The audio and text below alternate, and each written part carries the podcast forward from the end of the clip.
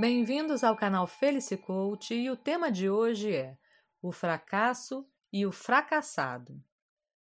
Quando se tem um objetivo, é natural que se espere um resultado favorável, ou seja, de fato, o que se quer é ver esse objetivo alcançado. Porém, nem sempre o resultado positivo vem logo de primeira. Ocorre que, ao longo do processo, muita coisa acontece.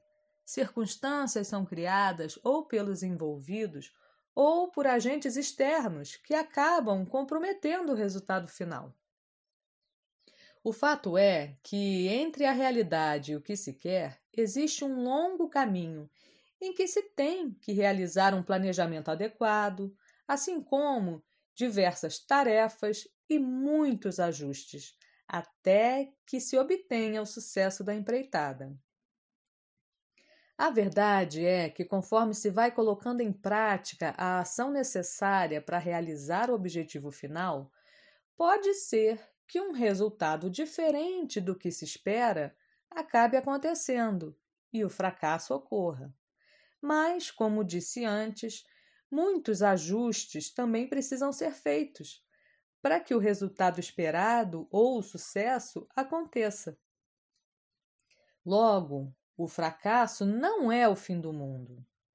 É apenas uma indicação de que o processo deve ser revisto. Algo deve ser modificado para que o resultado final que se espera ou o sucesso se concretize. Porém, algumas pessoas costumam confundir as coisas e se apegam e se prendem ao resultado inesperado como se elas mesmas fossem o próprio fracasso, passando assim a desconsiderar todo o processo, a ignorar tudo o que deveria ser posto em prática com as devidas correções e ajustes naturais de qualquer empreitada, sentindo-se fracassadas. O fracasso pode acontecer muitas e muitas vezes, mas há uma diferença entre o fracasso e o fracassado, e é justamente essa diferença que separa os perdedores dos vencedores. O fracasso é um resultado momentâneo, até que se decida desistir do processo.